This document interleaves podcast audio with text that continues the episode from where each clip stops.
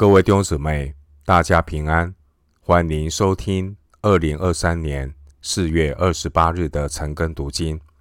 我是廖哲一牧师。今天经文查考的内容是《撒母耳记下》十一章十四到二十七节。《撒母耳记下》十一章十四到二十七节内容是大卫设计谋杀乌利亚。夺取八十八。首先，我们来看《撒母耳记下》十一章十四到十七节。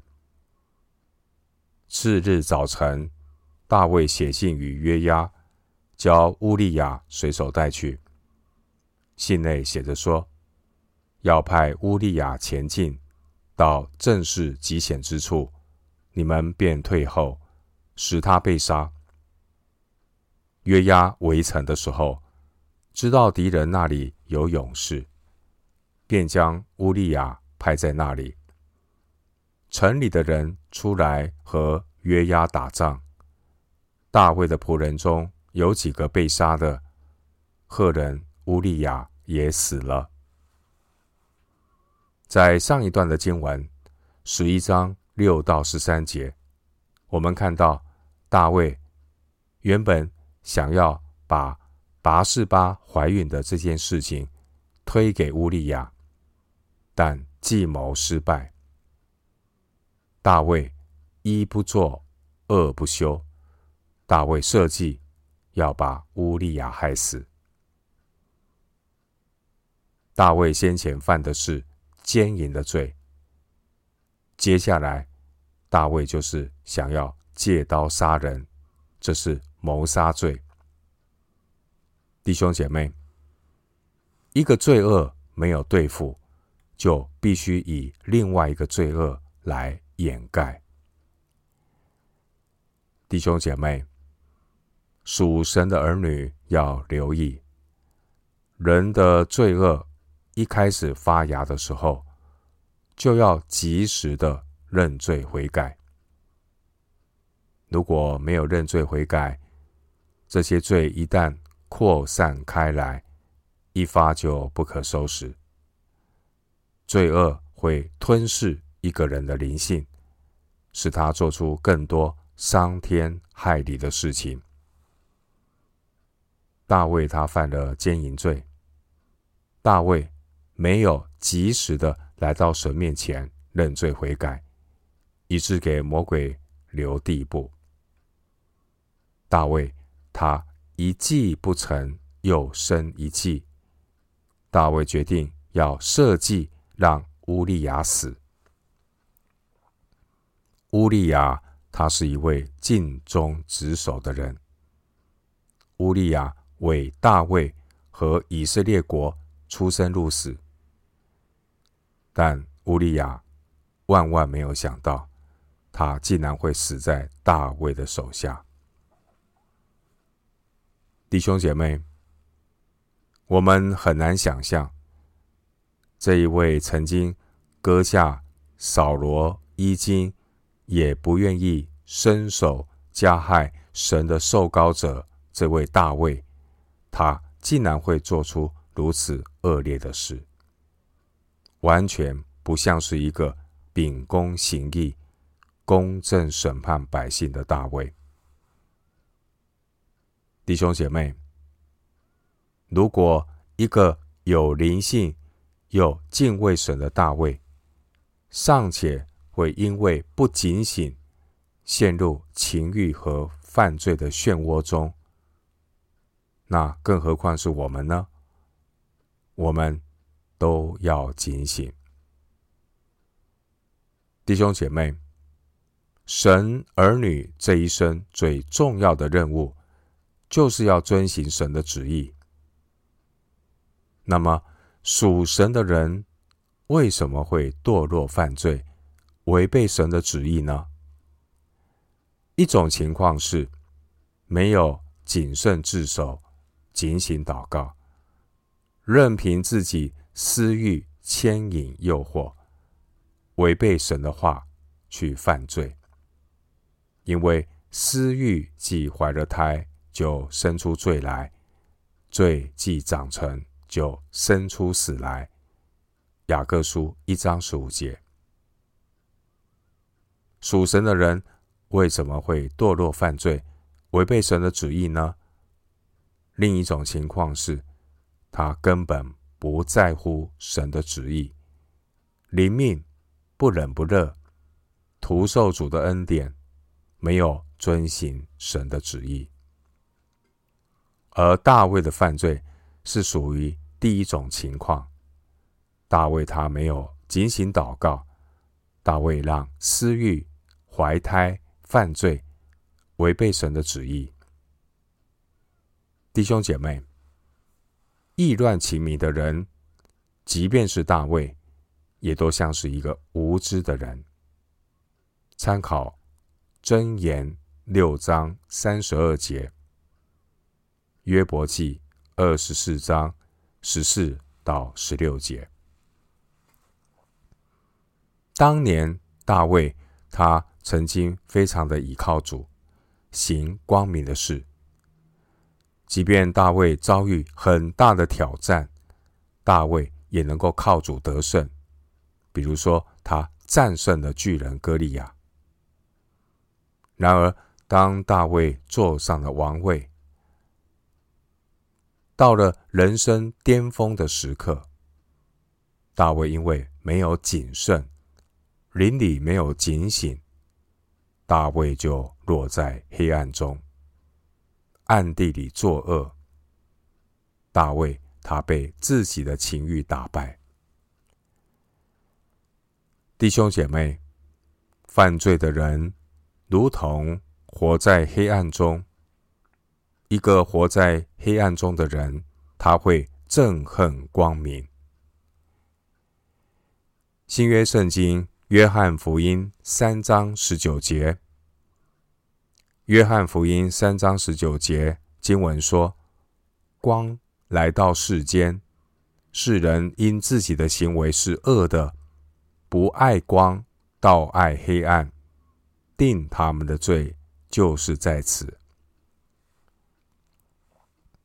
弟兄姐妹，我们从大卫的身上看到真实的人性。当年在苦难中的大卫，他很警醒；但后来江山稳固的大卫，他灵性懈怠，堕落犯罪，并且还罪上加罪。我们看到大卫前后的人生有着如此大的反差，弟兄姐妹。灵性很重要，警醒我们的灵性，才能够保持在神的里面，不会堕落犯罪。而灵性呢，是每一天与神同行的关系。一个有灵性的人，无论处顺境或是逆境，一个属神的人。他都要存谦卑的心，与神同行。经文十四到十五节，大卫给约押写信，命令约押要把乌利亚派到前线最危险的地方，让他死亡。这是大卫故意设计，要置乌利亚于死地。我们看到灵性。堕落的大卫，他利用乌利亚的忠诚和勇敢来陷害乌利亚。乌利亚的忠贞更凸显大卫的邪恶。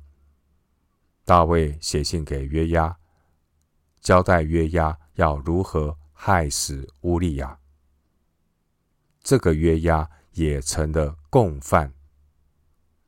约押非但没有。帮大卫要犯的罪踩刹车，反而助纣为虐。这个约押成了大卫的共犯。经文十七节，我们看到效忠大卫这些忠诚的仆人也被杀。赫人乌利亚也死了。大卫借刀杀人的诡计得逞了。大卫真正成为一个罪上加罪的人，无可推诿。那些帮助大卫征战的勇士，他们的名字列在撒母耳记下二十三章八到三十九节，而乌利亚的名字也在其中。撒母耳记下二十三章三十九节。讽刺的是，帮助大卫的乌利亚这位勇士，他却是被大卫陷害。死在亚扪人的手中。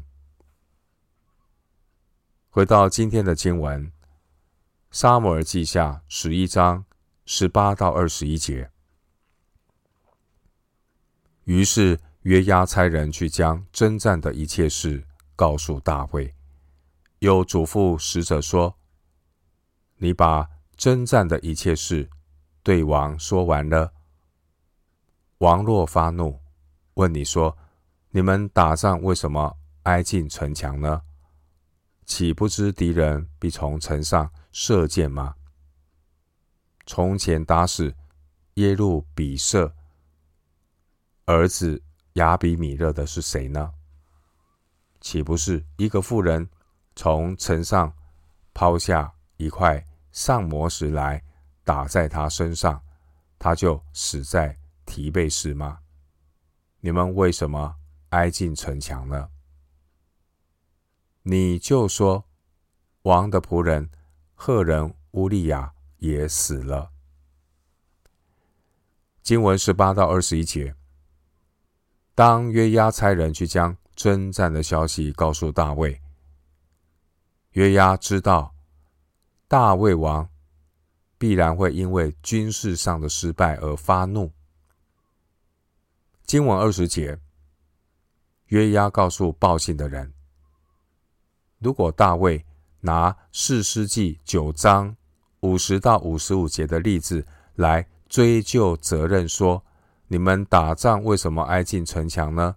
你们忘记了基甸的儿子亚比米勒就是因为这样丧命的吗？”约押指示那位报信的使者说。要如何的来回答大卫这样的一个追究？要如何的规避大卫他的怒气？经文十七节，约押要报信的人告诉大卫，王的仆人赫人乌利亚也死了。因为只要报信的人这样说，大卫必然不会再追究。战事失败的责任，